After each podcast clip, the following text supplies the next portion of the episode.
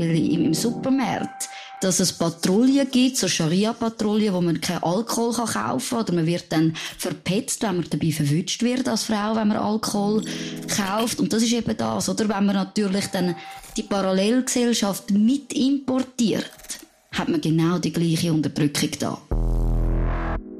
Pointiert, politisch und persönlich.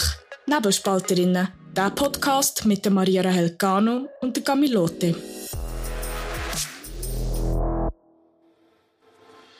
Nebelspalterinnen wird präsentiert von Andrea Fair. Die feinen Eisensticks zur Verringerung von Müdigkeit. Erhältlich in den Apotheken, Drogerien oder online unter andreafair.ch. Das ist die 24. Folge Nebelspalterinnen. Und außer dem Tag hat sich echt nicht so viel geändert, weil wir hocken tatsächlich hier.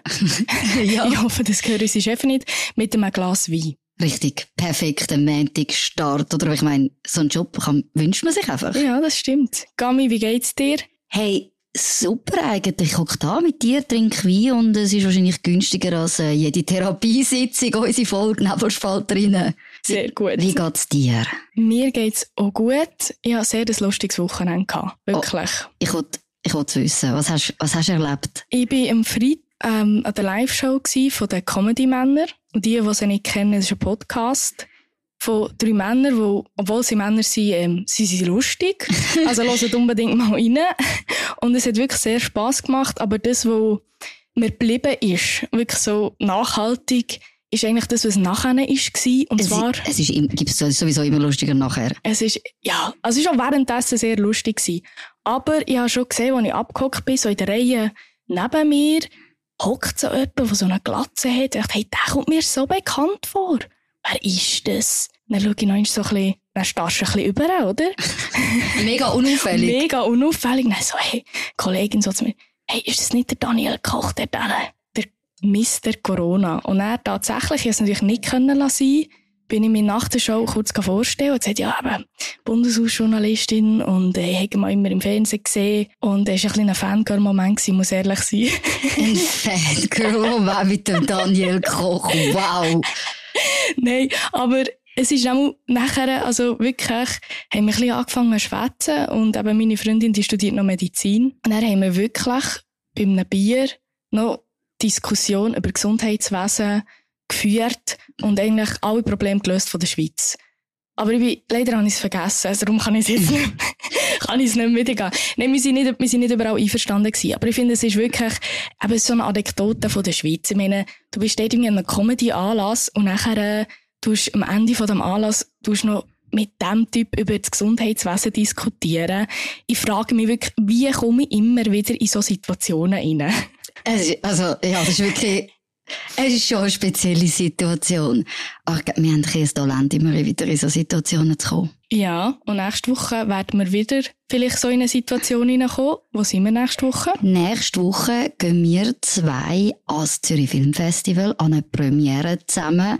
Und wir werden euch natürlich alles erzählen, wer ist dort war und was wir erlebt haben. Aber ja, wahrscheinlich sind das auch wieder so Situationen. Zürich Filmfestival ist ein gutes Stichwort, weil die haben ja ihre Sponsor, also ihren Sponsorenvertrag mit Lederach gekündigt. Gami, du hast da die Hintergründe. Warum ist das passiert? Genau, Lederach ist unser erstes grosses Thema. Und zwar geht es darum, am Donnerstagabend hat SRF einen Doc-Film ausgestrahlt und es ist um eine christliche Schule in St. Gallen gegangen. Und dort haben ehemalige Schüler Vorwürfe erhoben, sie seien regelmäßig geschlagen worden, es hat Prügelstrafen gegeben, das Ganze in den späten 90er, Anfang 2000er Jahren und mit aufgebaut und auch Gründer von dieser Schule und einer dazugehörigen Freikirche ist der Jörg Lederach. Und zwar geht es darum, in dem Doc-Film wird auch er von ehemaligen Schülern beschuldigt wegen diesen, wegen wegen Vorwürfen mit den, mit den Schlägen und sonstigen Misshandlungen. Er selber lässt aber in einer eidesstaatlichen Erklärung festhalten, dass er niemals Schüler geschlagen hat oder anders misshandelt. Und entschuldigt sich aber und sagt, man die Betroffenen viel zu lang allein gelassen. Doch das Ganze, eben zum aufs Filmfestival zurückkommen, das hat Folgen gehabt. Und zwar hat das Filmfestival jetzt das Sponsoring aufgekündigt mit Lederach. er geht ja sogar noch weiter. Also er hat sogar noch gesagt, alle die, die jetzt noch weiter eben die, Schlusszeichen, Unwahrheiten verbreiten, müssen mit der Anzeige rechnen. Ja. Ja, also das ist, das ist später gekommen, die, die Aussage. Ähm, klar, es ist natürlich, man schon oft über diese Situation ja geredet mit Vorwürfen oder dass Vorwürfe einfach mal in den Medien landet. In dem Fall hat es schon auch noch Untersuchungsbericht gegeben, aber klar, es ist ähm, sind, die Vorwürfe sind im Raum. Er lässt erklären, dass er damit nichts zu tun hat. Aber gleichzeitig ist es natürlich eine harte Gangart, wenn man sagt, oder? Es, man würde dann auch noch gerichtlich vorgehen gegen die. Genau, also der Kanton St. Gallen wird eine Untersuchung einleiten, jetzt aufgrund von dieser mhm. SRF-Doc, die ist rausgekommen. Aber das, wo eben, wir, haben viel, wir haben schon viel über so Vorwürfe geredet und jetzt auch in diesem Fall, wenn wir das Zürich Filmfestival anschauen, hat, hat das Management richtig gehandelt in dieser Situation? Ja, es ist Vielleicht um noch ein bisschen Kontext geben, es ist eine spezielle Situation bei dem, beim Filmfestival. Die Doc ist eben am Donnerstagabend rausgekommen und am vor dem Wochenende hat man noch gesagt, bei, beim Filmfestival, dass man eigentlich zwar die Zusammenarbeit prüft, aber man sieht ja eigentlich keinen Grund, um die Zusammenarbeit in dem Sinn aufkünden will. Und das ist ganz, ganz wichtig, dass man das versteht im Kontext dazu. Die Firma Lederach und der Jürg Lederach, die haben nichts mehr miteinander zu tun. Die drei Söhne führen das. Er ist finanziell oder operativ nicht mehr daran beteiligt. Und das Filmfestival hat eben gesagt, die dritte Generation Generation, die, die das jetzt leiten, die haben nichts mit dem zu tun und wir müssen ihnen eine Chance geben. Doch übers Wochenende hat sich das geändert. Ich nehme an, das Management oder das Marketing hat eingegriffen und man hat jetzt eben den, Sp den Sponsoringvertrag im gegenseitigen Einvernehmen, wie es tönt hat, aufgekündigt. Der Sohn, der Johannes Lederach, mhm. hat sich ja auch geäussert zu diesen Vorwürfen und hat auch gesagt, ja, man hat jetzt, man bringt den Familiennamen zu sehr in Verbindung mit dem Lied ähm, von diesen Leuten, also die, die die Vorwürfe vorbringen. Und darum verstehen wir auch, auch den Schritt. Und was ich aber eigentlich noch interessanter finde, es hat gegenüber der NZZ gesagt, dass in dieser Schule immer ein Klima von der Angst geherrscht hat. Und das finde ich, also ich meine, er ist ja selber der, die Schule. Genau, als seine ja. Kinder anscheinend auch sagen jetzt da in dieser Schule. Genau, und Gleichzeitig sagt er, er hat aber nie so sättige Übergriffe gesehen oder beobachtet oder selber erlebt. Ist natürlich immer schwierig, oder? Einerseits eben, es ist schon Jahre her, das Ganze. Er ist natürlich auch der Sohn von, von, vom Mitgründer. Gleichzeitig muss man sagen, bei dieser Schule ist es natürlich, es ist ein Internat, es geht ja darum, um eine, um eine sehr, sehr, ja, sehr strenge religiöse Erziehung in dieser, in dieser Schule und verstehe mich nicht falsch, ich möchte die Übergriffe auf keinen Fall wenn die so passiert sind, gut reden. Aber anscheinend hat man schon gewusst, dass es eine sehr, sehr strenge Schule hat, eben das Angstklima sei rum gewesen. Also, es hat schon früher einen Verdachtsmoment gegeben. Aber trotzdem für mich eine sehr unangenehme Situation, wo aber gleichzeitig wollte ich doch versuchen, ein bisschen realistisch zu sein und eben zu sagen, der Lederach, die, die Firma, die Schocki, das sind heute die drei Söhne seit 2018 und die haben mit diesen Vorwürfen ja gar nichts zu tun. Also Aber du findest, man sollte das trennen? Ich finde es extrem schwierig, weil ich bin anschauen, Lederach, das sind 1800 Mitarbeiter, die dort sind. Die drei Söhne führen das. Und es geht da eben um, um den Vater, der die Vorwürfe, wo sich mit den Vorwürfen konfrontiert sieht. Und irgendwie ist es für mich wieder ein bisschen der, man hat einen Doc oder man hat einen Zeitungsartikel, man hat einen, einen Skandal und jetzt möchte sich bloß niemand mehr die Finger drauf verbrennen. Und die einfachste Variante ist jetzt Lederach boykottieren. Aber Tatsache ist, die Menschen, die jetzt dort an der Kasse stehen und ihren Lohn verdienen, die haben einfach gar nichts damit zu tun. Und es ist für mich eine falsche Reaktion, andere Menschen jetzt bestrafen, die mit dem gar nichts zu tun haben. Irgendwo finde ich, es ist eine eine menschliche Reaktion. Ich finde, also, wenn man es aus der Perspektive betrachtet, wenn man das jetzt hört und wenn man die Doku vielleicht sieht, also muss ehrlicherweise sagen, ich habe es noch nicht gesehen, einfach nochmal Ausschnitte äh, daraus angeschaut Und ich verstehe die Reaktion darauf, wenn man sagt, das ist jetzt für mich, wenn man das sagt, hey, ich finde das moralisch verwerflich.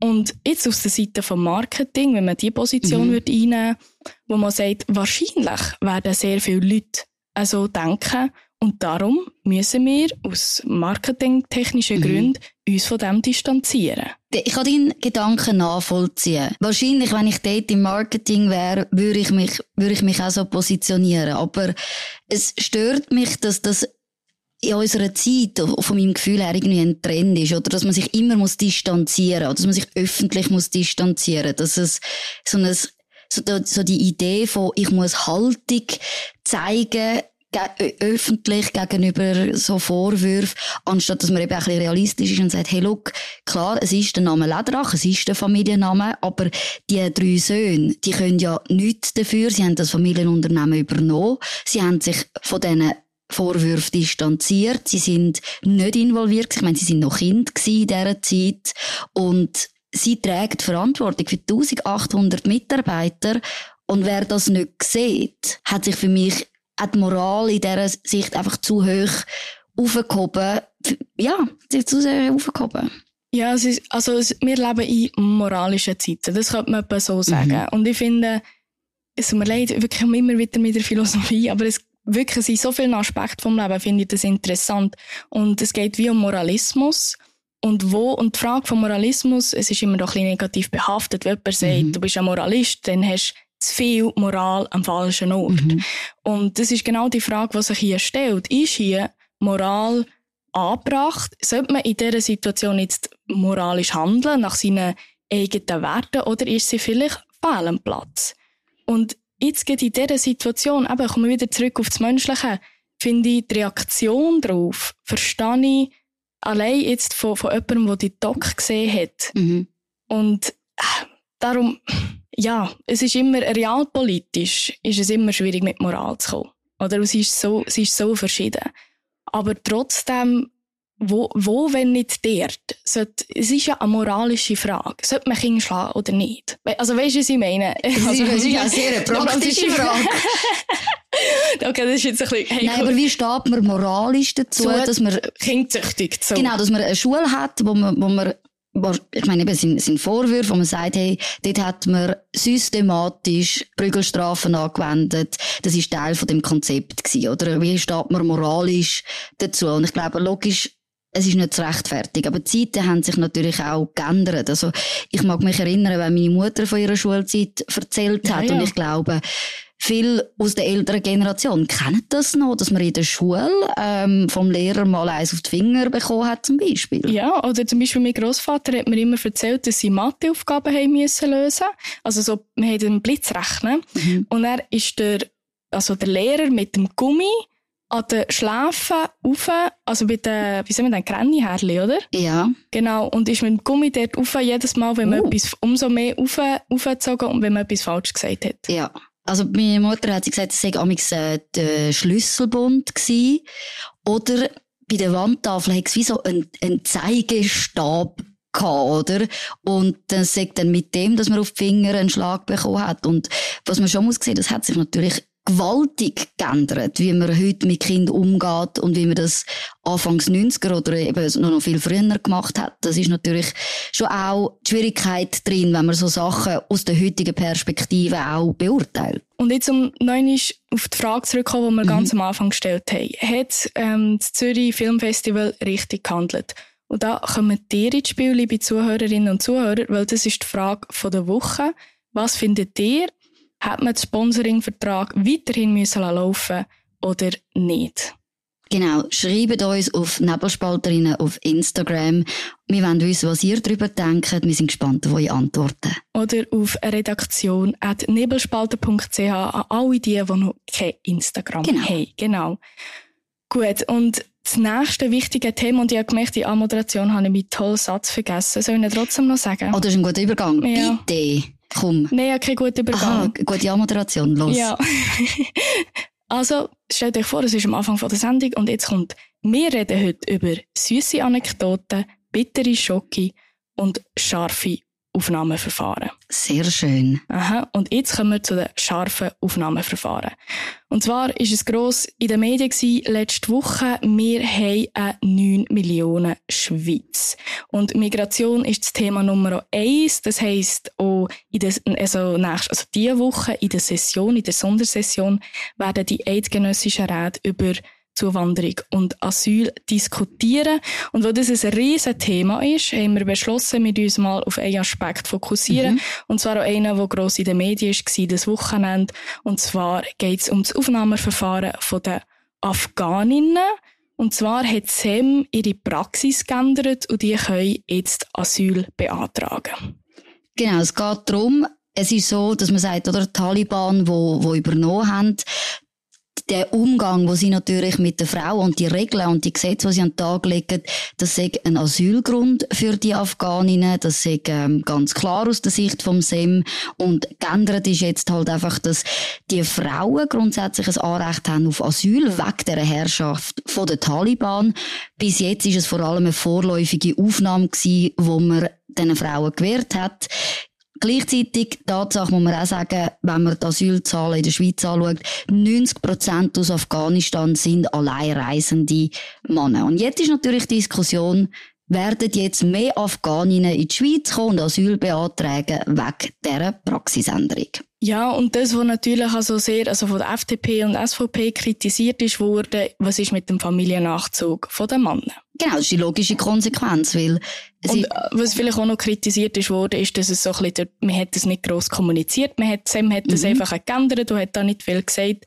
Und aus Begründung ist schon, ja, man hat jetzt da mit der EU, also, irgendwie man zieht, ja, ja, man, man, zieht, nachher. Man, man, zieht nachher, genau, und eben, weil die Herrschaft mit den Talibanen das wie nicht mehr zulässt, weil die Frauen dort eben kein Recht mehr haben. Finde ich ganz eine schwierige Situation. Warum?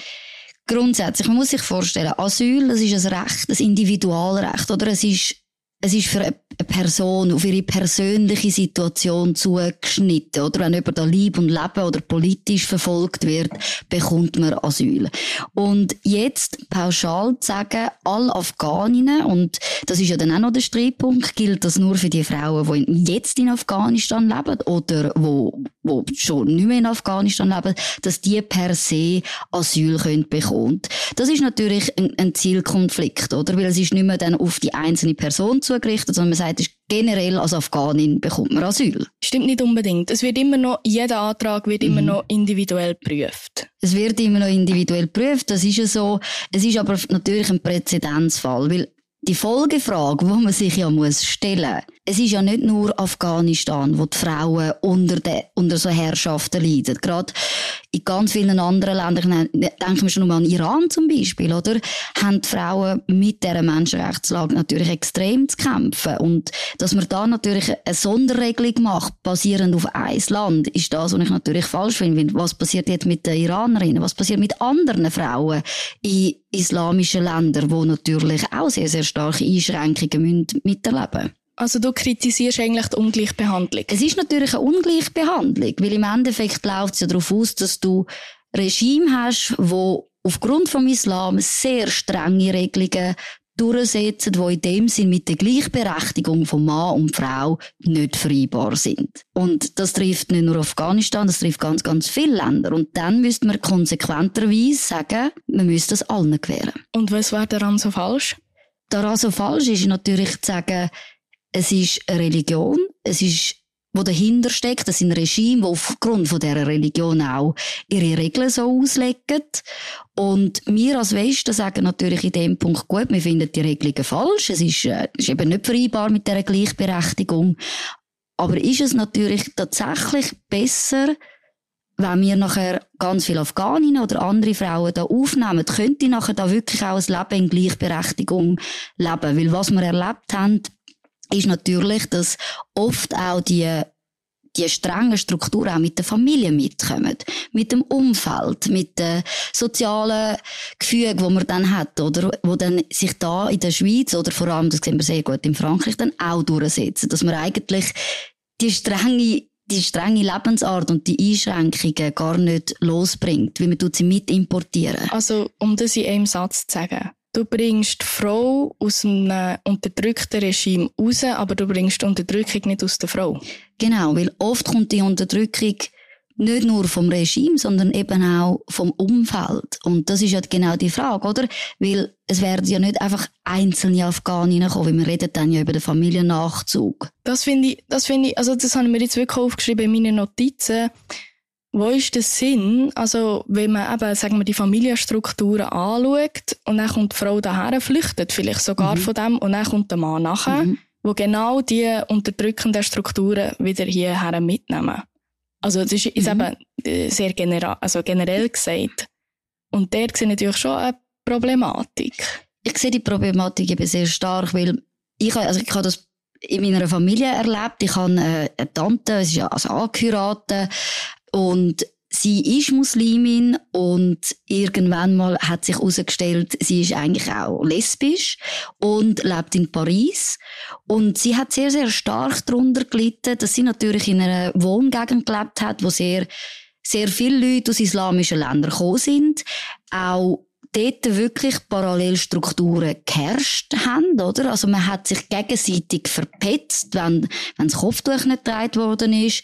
Sie hat mir erzählt, dass zum Beispiel im, im Supermarkt, dass es Patrouillen gibt, so Scharia-Patrouillen, wo man keinen Alkohol kann kaufen kann, oder man wird dann verpetzt, wenn man dabei verwünscht wird als Frau, wenn man Alkohol kauft. Und das ist eben das, oder? Wenn man natürlich dann die Parallelgesellschaft mit importiert, hat man genau die gleiche Unterdrückung da. Und das ist im Endeffekt die Schwierigkeit, die jetzt durchbrechen.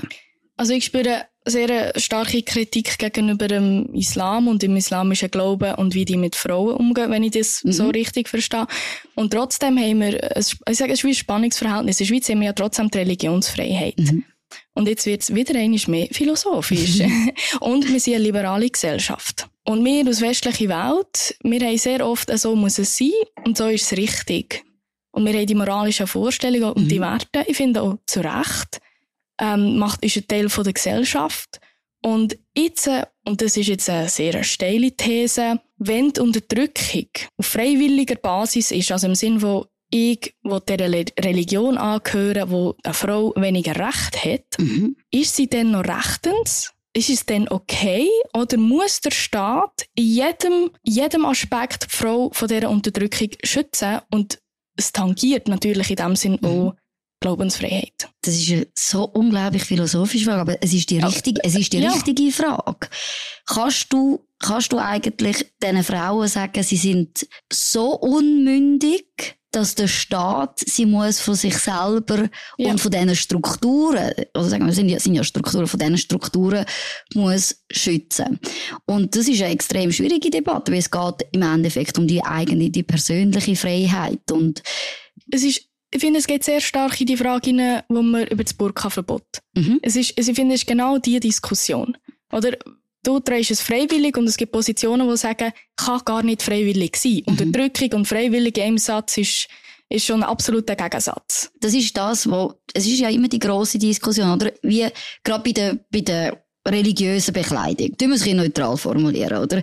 Wie viel wird davon freiwillig getragen? Das ist mal Punkt eins, oder? Wie viel ist, ist Struktur schon gegeben? Das, das haben wir gar nicht jemals überhaupt in den Sinn gekommen ist, dass man das vielleicht auch nicht müsste tragen weil die Familie hat das über Generationen so mitgegeben.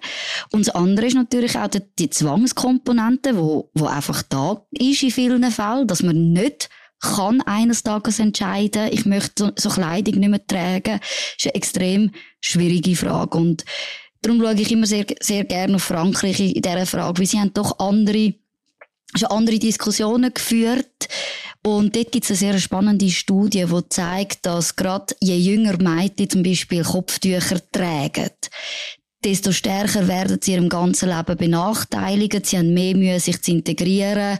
Sie haben weniger Kontakt mit, äh, mit zum Beispiel anderen Kindern, sondern sie leben dann in geschlossenen Gesellschaften. Und die werden ihr ganzes Leben lang dadurch benachteiligt. Und das ist immer die Diskussion, eben zum Beispiel gerade bei, bei jungen Kindern religiöse Symbole tragen, wo, wo Einfluss haben, wo man eben noch nicht abschätzen kann, was bedeutet das in meinem Leben. Und in Frankreich haben wir jetzt gerade äh, ich bin mir nicht sicher, ob er das richtig sagt, Abaya oder Abay. Das ist so ein religiöses Gewand, so ein breites, lockeres Kleid, muss man sich das vorstellen, wo die Mädchen tragen, hat man in der Schule verboten, weil man halt genau sagt, man hat gesehen, die, die, die jungen Mädchen werden ja das ganze Leben lang durch die religiöse Kleider. Und was aus dem ja rausfolgt, benachteiligt. Also, ich glaube, in der Schweiz wäre das natürlich nicht möglich. Ich, ich erinnere mich an die Debatte, die wir hatten, wo jemand nicht wollte Tangam lernen Das war mhm. eine riesige, eine riesige Diskussion. Oder Mädchen im Schwimmunterricht haben wir natürlich auch gehabt, dass Eltern entschieden haben, äh, sie dürfen nicht am Schwimmunterricht teilnehmen oder auch zum Beispiel nicht ins Klassenlager gehen. Äh, ja, das sind schon auch Diskussionen die wir hatten. Ein Aspekt, wirklich um wieder zurück auf das Thema kommen, jetzt sind wir kurz abgeschweift, ist, wenn man die Frauen hierher holt, ich habe das Gefühl, das ist wie die einzige Möglichkeit, dass sie, wenn sie unterdrückt mhm. sind, und ich sage jetzt mal nicht freiwillig, insofern darüber kann man streiten, wäre das nicht die einzige Möglichkeit, um sie von dieser Unterdrückung zu befreien? Das ist die entscheidende Frage. Und ich glaube, es ist in den wenigsten Fällen möglich. Es ist wirklich in den wenigsten Fällen möglich, weil einfach die Strukturen mitkommen.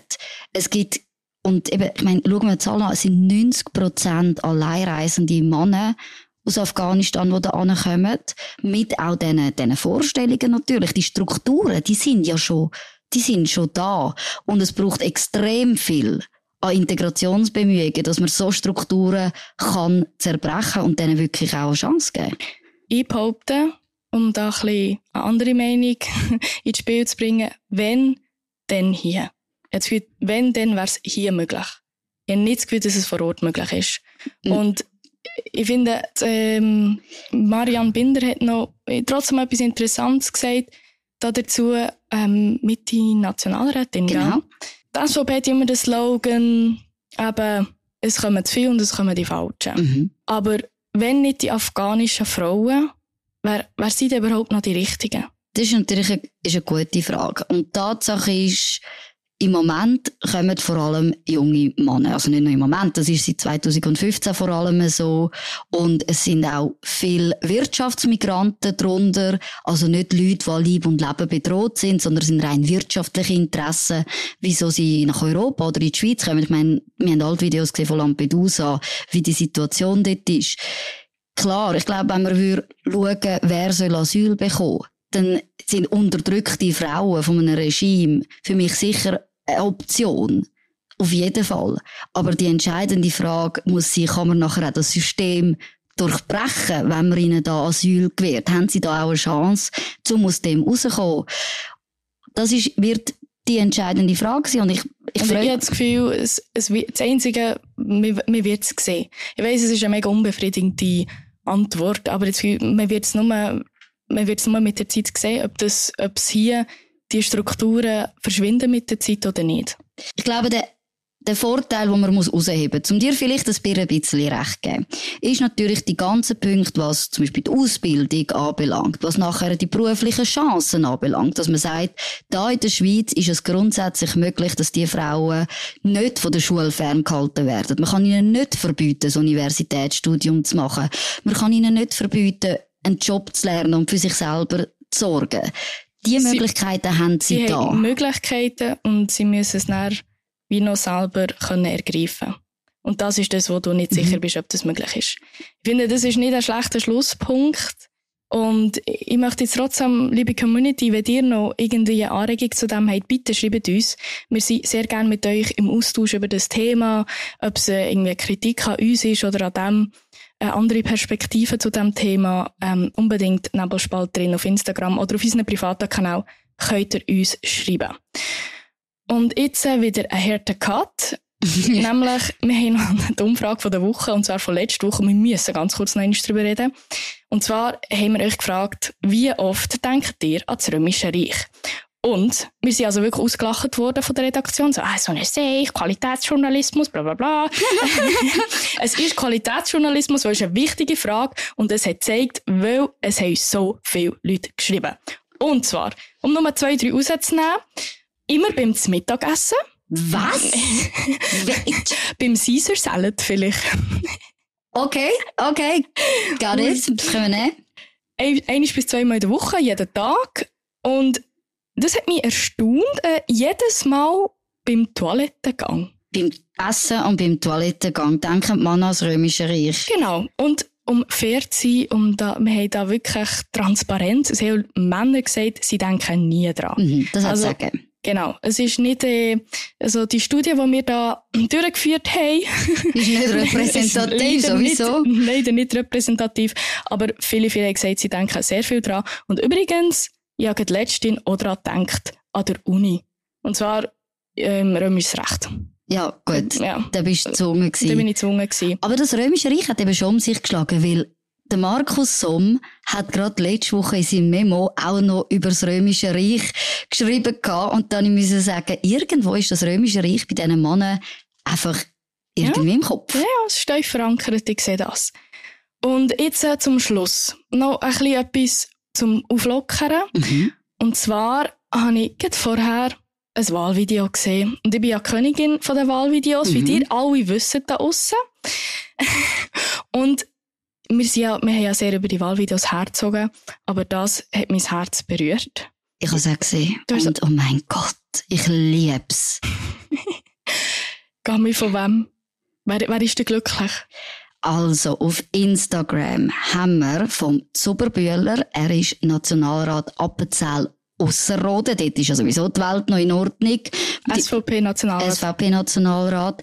Er hat ein Wahlvideo gemacht und es ist so unglaublich herzig, berührend und persönlich, dass man muss sagen, der Zuberbühler, den muss man mal loben für das Wahlvideo. Das hat er super gemacht. Wir tun das natürlich verlinken und obwohl jetzt gegen alle journalistischen Regeln, die es gibt, ganz ehrlich, Appenzell Ausserrhoden, tönt den Zuberbühler wieder in den Nationalrat schicken. Wer so ein Wahlvideo macht, ihr müsst das anschauen, der hat einfach nur die Menschen im Herzen. Und geht unbedingt, das ist jetzt nicht zahlte Werbung, geht unbedingt bei ihm Schuhe kaufen. Weil alle Parlamentarier gehen bei ihm Schuhe kaufen, sogar Jacqueline Badran ist bei ihm Schuhe kaufen. So bei Schuhe sind die besten. Habe ich gehört sagen. Nein. Gut? ja, auf jeden Fall, auf jeden Fall. Nein, aber schaut euch das Wahlvideo an, das ist, es ist, also Hollywood-reif, sorry. Gut, das ist es wieder gewesen. Mit diesen Worten entlassen wir euch in die Woche. Und wir hören uns nächste Woche wieder am Dienstag. Vergesst uns nicht, hoch zu bewerten auf allen gängigen Podcast-Plattformen, uns zu schreiben oder uns Anregungen zu geben, was ihr unbedingt noch wollt hören vor allem jetzt vor den Wahlen. Gebt uns Inputs, wir sind offen und wir wünschen ganz eine schöne Woche. Bis zum nächsten Mal bei Nebelspalterinnen, der Podcast mit Maria Rahel Gano und der Camilote. Nebelspalterinnen wird präsentiert von Andrea Fair, die feinen Eisensticks zur Verringerung von Müdigkeit. Erhältlich in den Apotheken, Drogerien oder online unter andreafair.ch.